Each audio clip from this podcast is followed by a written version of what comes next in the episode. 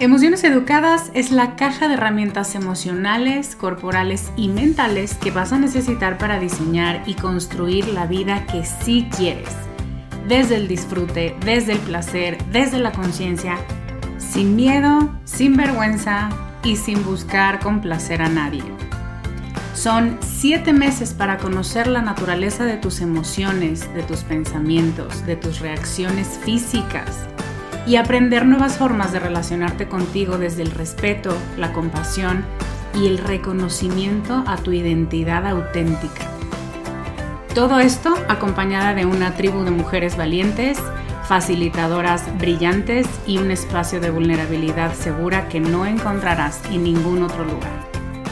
Únete a la generación 2024 en descubremasdeti.com diagonal emociones educadas.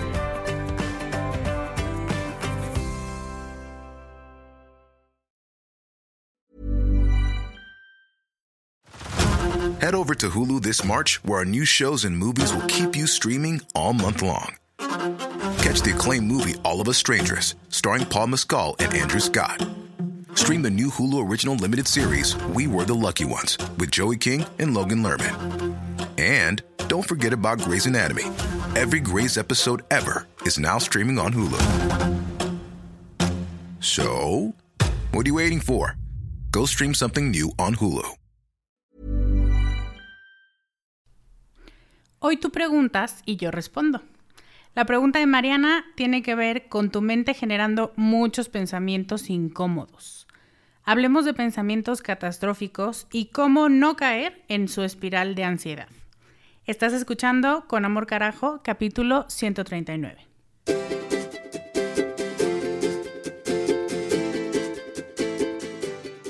Bienvenida a Con Amor Carajo, el podcast para mujeres apasionadas donde hablamos de cómo educar tus emociones, tus ideas, tus prácticas espirituales y tus relaciones para que te atrevas a convertirte en más de ti, porque eso es lo que te hará vivir una vida más plena. No cambiar, sino ser más tú.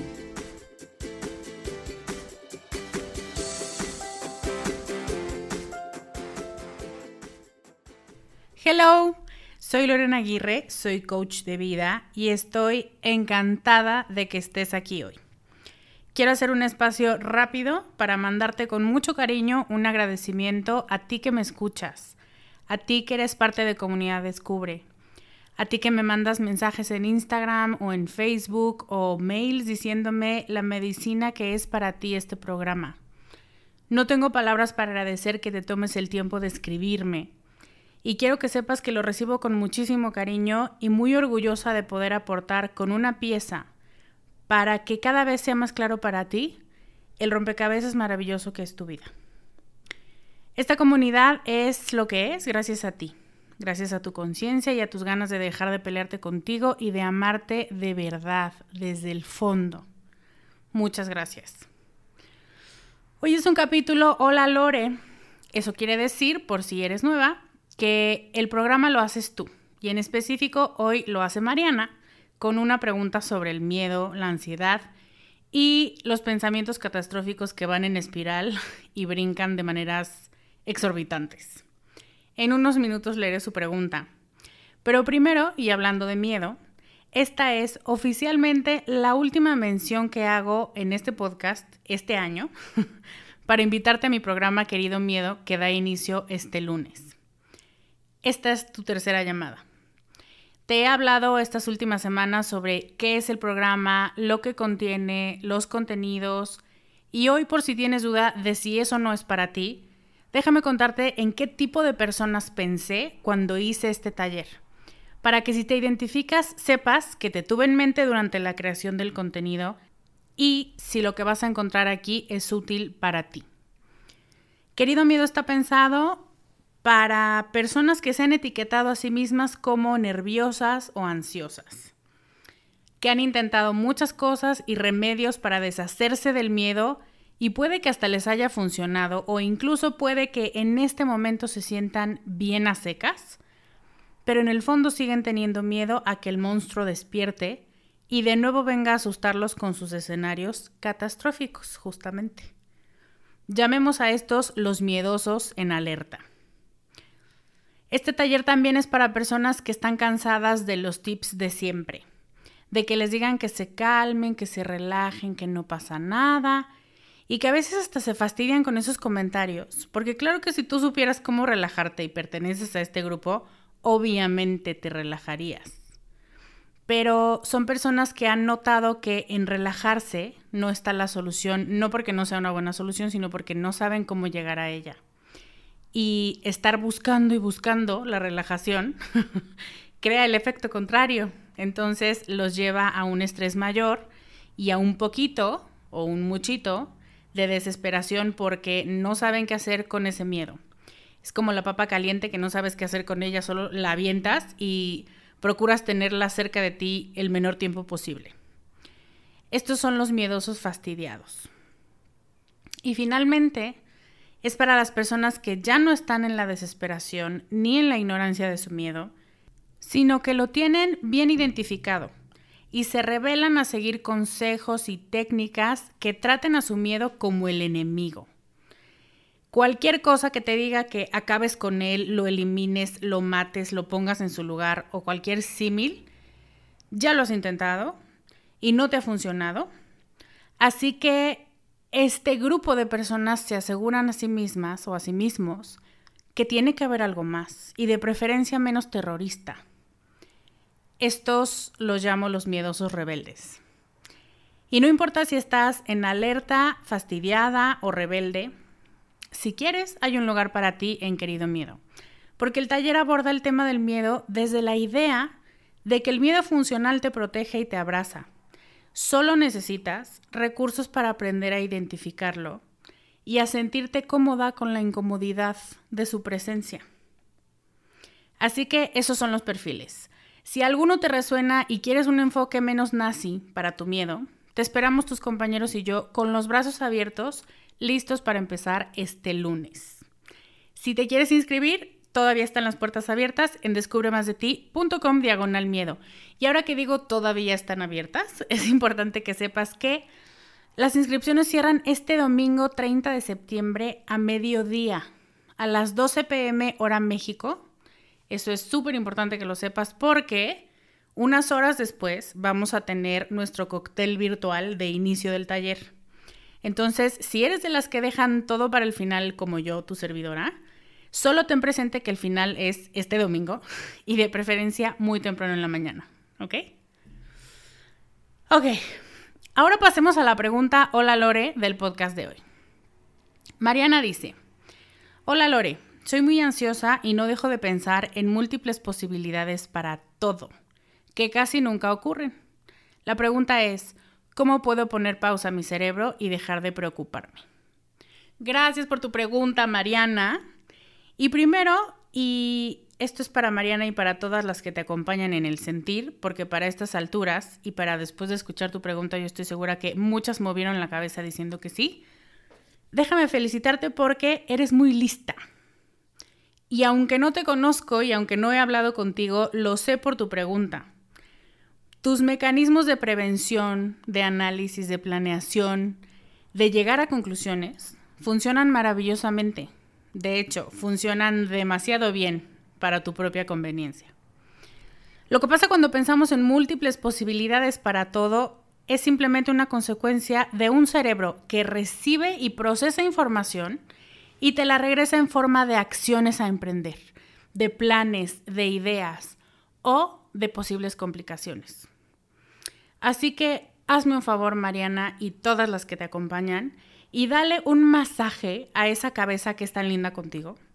Y aclárale que por ningún motivo te disgusta que funcione tan bien.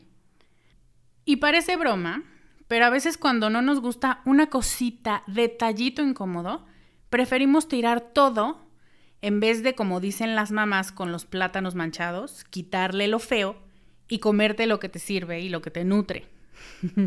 ¿Tu mamá también hacía eso? Entonces, hoy te invito a que reconozcas esa brillantez y esos mecanismos tan sabios de tu mente para masticar todo y dártelo para que solo lo pongas en práctica. Ahora, muy romántico todo, y sí agradecelo mucho a tu mente, que sea tan lista y que sea tan buena y que te quiera dar ya los pasos dados, pero El tema es que si no le hemos enseñado a nuestra mente qué pensamientos y qué rutas de pensamiento seguir porque nos hacen bien y qué caminos evitar porque nos ponen mal, pues está de locos esperar que mágicamente tu mente sepa que te gusta, o de qué quieres más, o de qué generarte más. Y esto me sorprende muchísimo porque dicen por ahí que como haces una cosa, haces todas las cosas, y yo me negaba a creerlo, pero es verdad, cuando tú crees esto que te estoy diciendo, aplica para todas las relaciones. ¿Cómo esperas que otra persona adivine lo que tú quieres? ¿Cómo esperas que tu propio organismo adivine qué necesitas si nunca le has dado ni una luz por algún lado?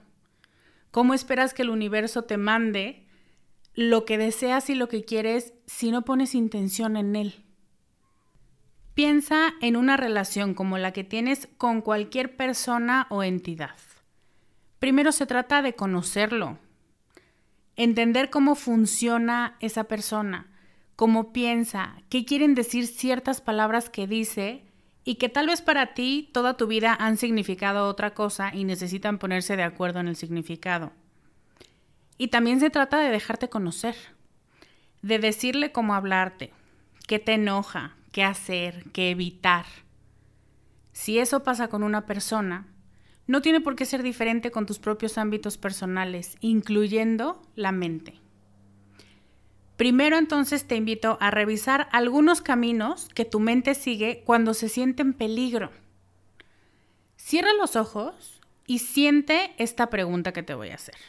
Si estás manejando de preferencia, no cierres los ojos, pero si no, en cualquier otra situación que estés, puedes por favor detenerte y cerrar los ojos. ¿Qué hace mi mente cuando empieza a sentir miedo? ¿Qué hace tu mente? ¿A dónde va? ¿Qué caminos empieza a recorrer? Hay miles de caminos. Hay mezclas de caminos. Para algunos se trata de cerrarse, enojarse, agobiarse, ponerse a llorar, enojarse porque se pusieron a llorar eh, ponerse de malas porque una vez más están agobiados por algo que no pueden resolver y eso no hace más que justificar lo mal que están. Sentirse desesperados porque creen que nunca van a cambiar su forma de reaccionar y que están perdidos y culpo a mi madre porque mi madre es igual de ansiosa que yo. Hay a quien le gusta discutir con sus pensamientos, frenar sus emociones. Y hay otro que es específicamente del que estás preguntando, querida Mariana, que se llama pensamiento catastrófico.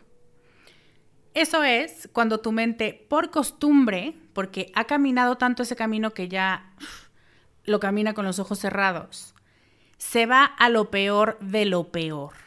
Y siempre en tus escenarios acabas muerta abajo de un tren aunque vivas en un lugar donde el tren más cercano es el de la juguetería, no importa. Tú sigues esa ruta como si fuera posible. ¿Por qué? De nuevo, porque tu cerebro analiza, observa y se da cuenta de todo lo que podría pasar. No tiene que ser probable. Simplemente tiene que ser posible, aunque sea mínimamente, y eso será suficiente para que despliegue todo un ejército que te defienda. No lo olvides, Mariana. Tu mente y tu miedo siempre buscan protegerte. Ahora que dije esto del ejército, va a sacar todo el armamento y toda la carga para que tú no te sientas en peligro, para que no estés en peligro real. Yo sé que ese es un argumento que cuando tienes ataques de pánico, o una ansiedad muy elevada cuesta trabajo creer, pero confía en mí. Si piensas que fuiste equipada con todo lo que necesitas para sobrevivir y brillar en la vida, nada menos, no tiene ningún sentido que algo esté puesto en ti solo porque sí, como, ay, me sobró como especias, ¿no? Que te sobran cuando estás cocinando.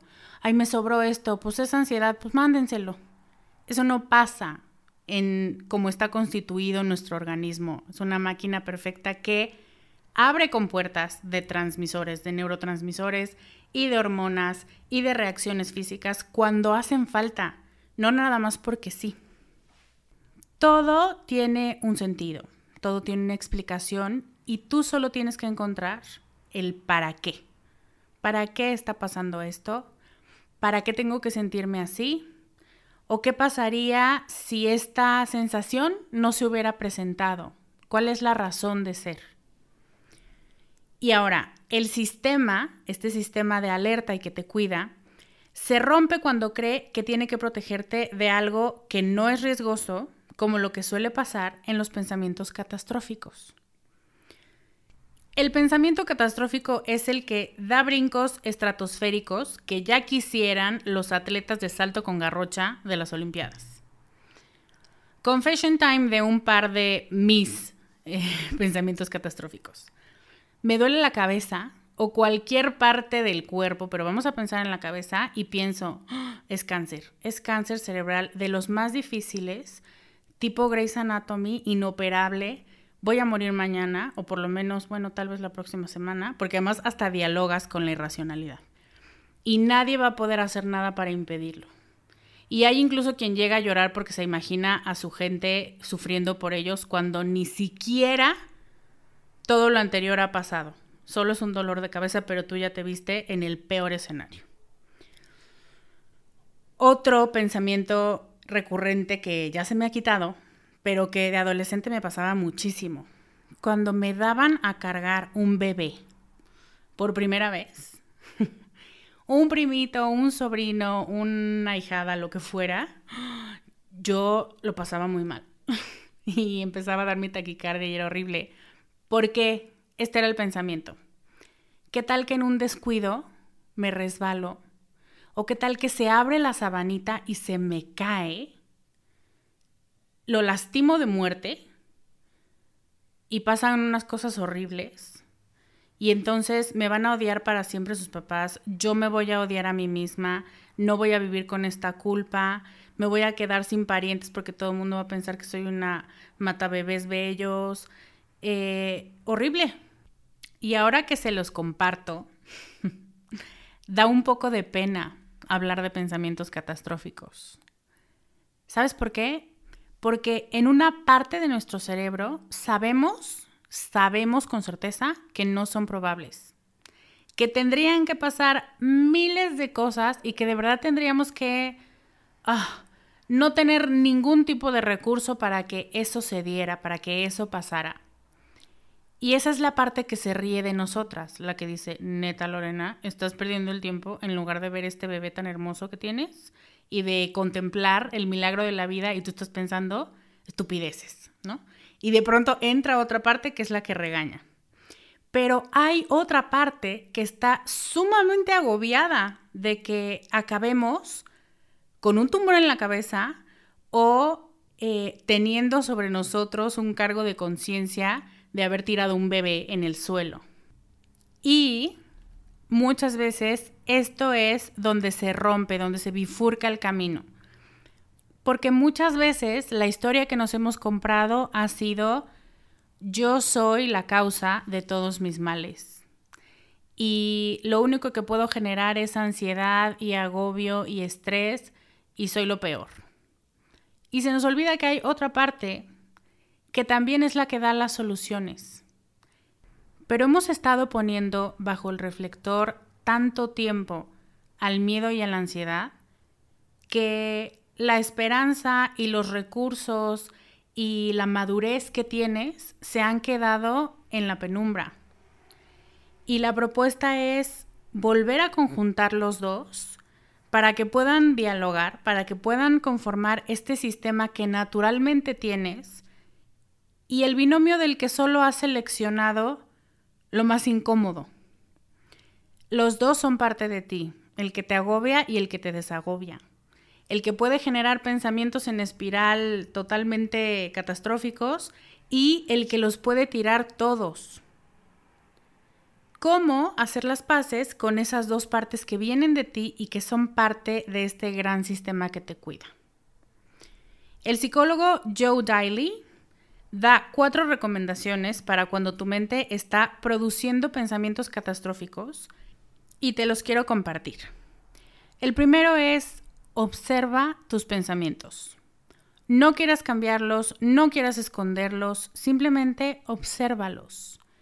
Fíjate cuándo dan el brinco de ansiedad con tintes reales, como, oh, esto sí puede pasar, y cuando se volaron la barda hasta un escenario sumamente improbable. Nota los patrones de estos brincos. Personas, lugares, actividades pueden estar disparando tus peores pensamientos. No juzgues ni a ti ni a la persona que identificas o llegaras a identificar que te provoca estos pensamientos. Simplemente observa. Hay una frase de la Madre Teresa que me fascina que dice que cuando juzgas a los demás no tienes tiempo para amarlos. Y lo mismo pasa contigo, con tu gente y con tus pensamientos, que es de lo que estamos hablando ahorita.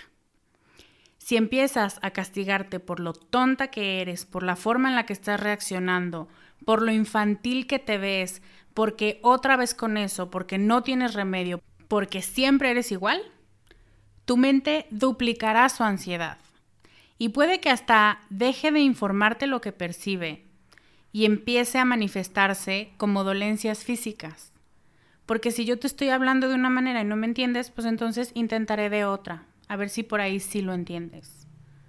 Y paréntesis, esto también es como explicamos la psicosomatización de las emociones cuando se nos cae el pelo y cuando nos da dermatitis y cuando nos mordemos las uñas y cuando tenemos ya muchísimos elementos que nos están demostrando físicamente que no estamos viendo algo.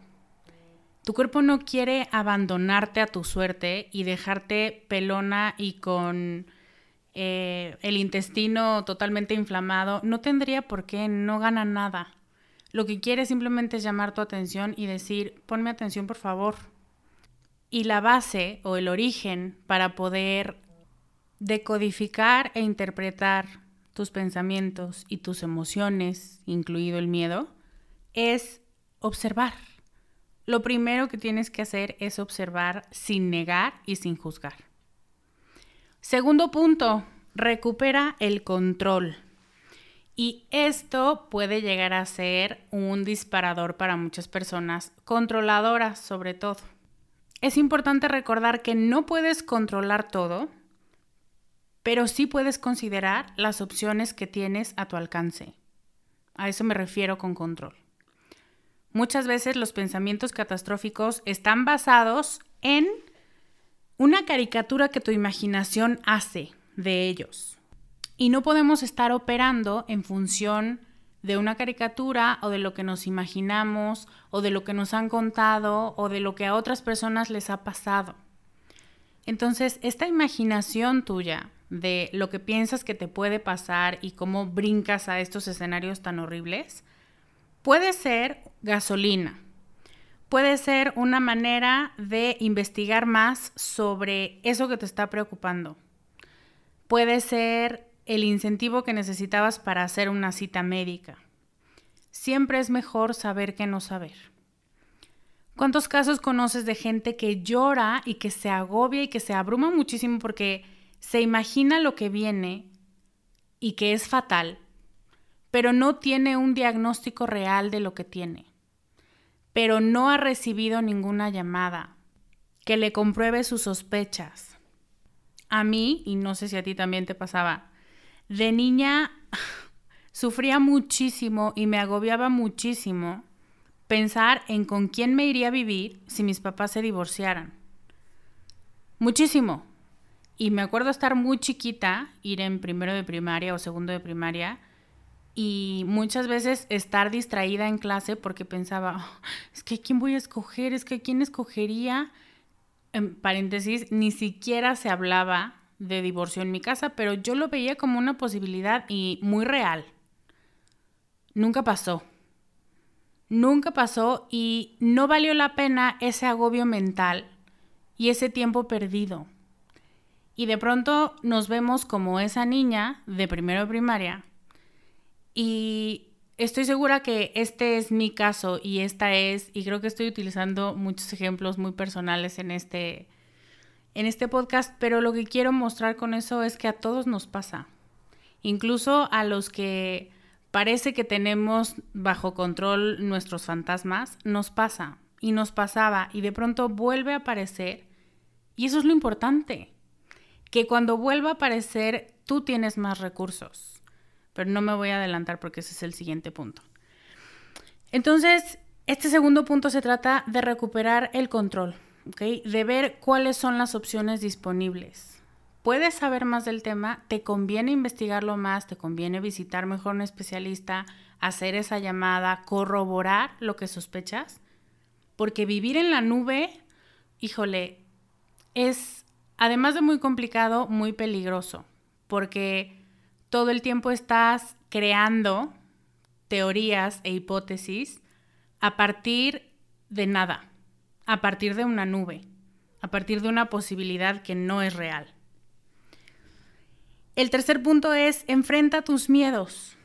Es otro de los consejos del doctor Daly y me encanta porque es la línea que yo sigo en mi coaching y en mis talleres.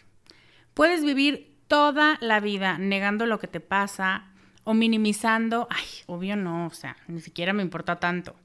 O diciendo que estás bien cuando es claro que no lo estás. O puedes enfrentar lo que hay y entonces hacer un plan de acción. Pero nunca nadie ha hecho nada. y no suelo ser así de radical, pero aquí aplica muy bien.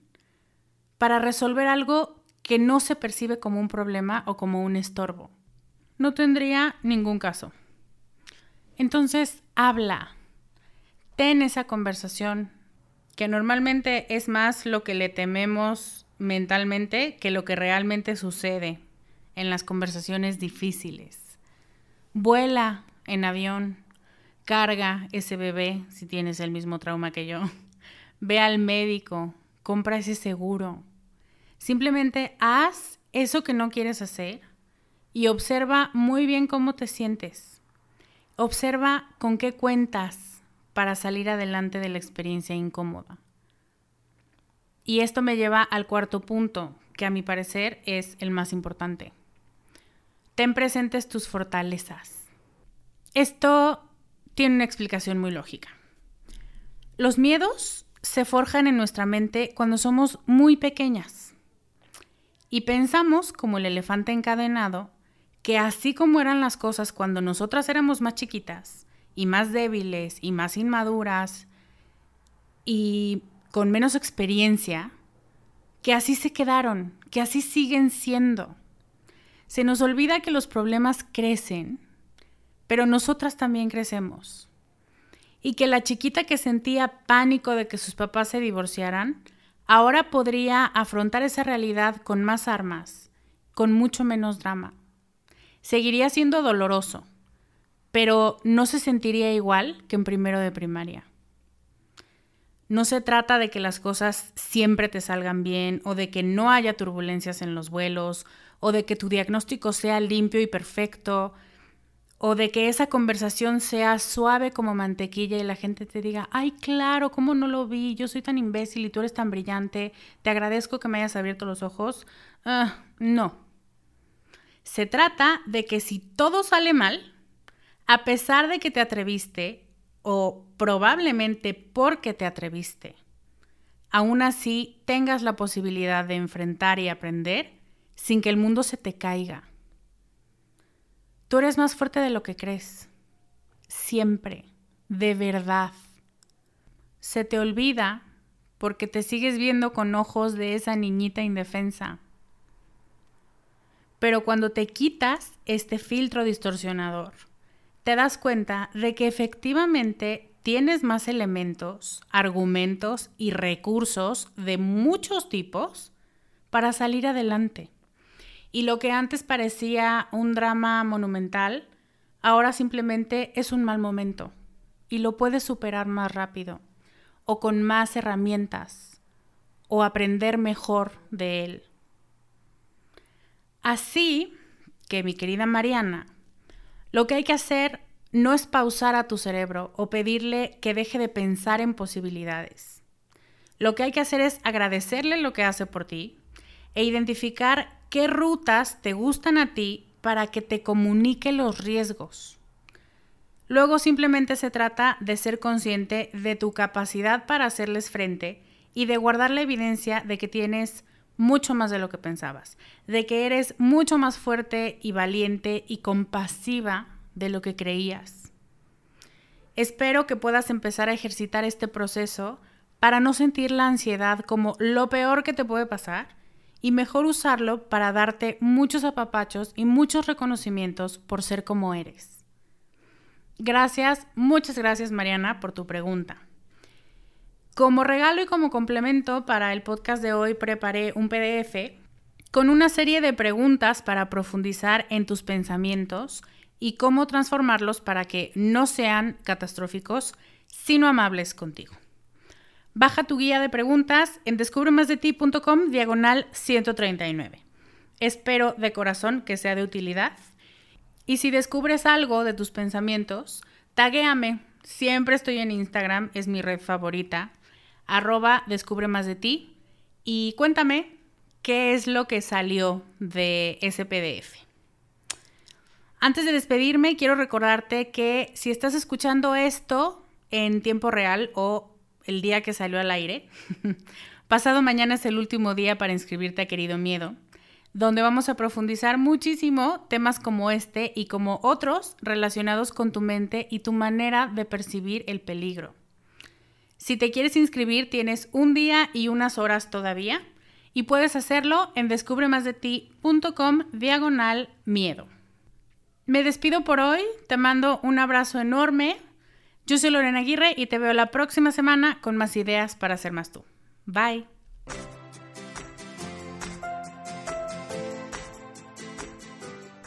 Este podcast, sus notas, regalos y links viven virtualmente en mi página www.descubremasdeti.com.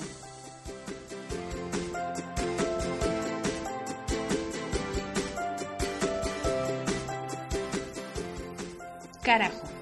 Locución adjetiva ponderativa malsonante que significa, entre muchas otras cosas, algo muy grande y muy intenso.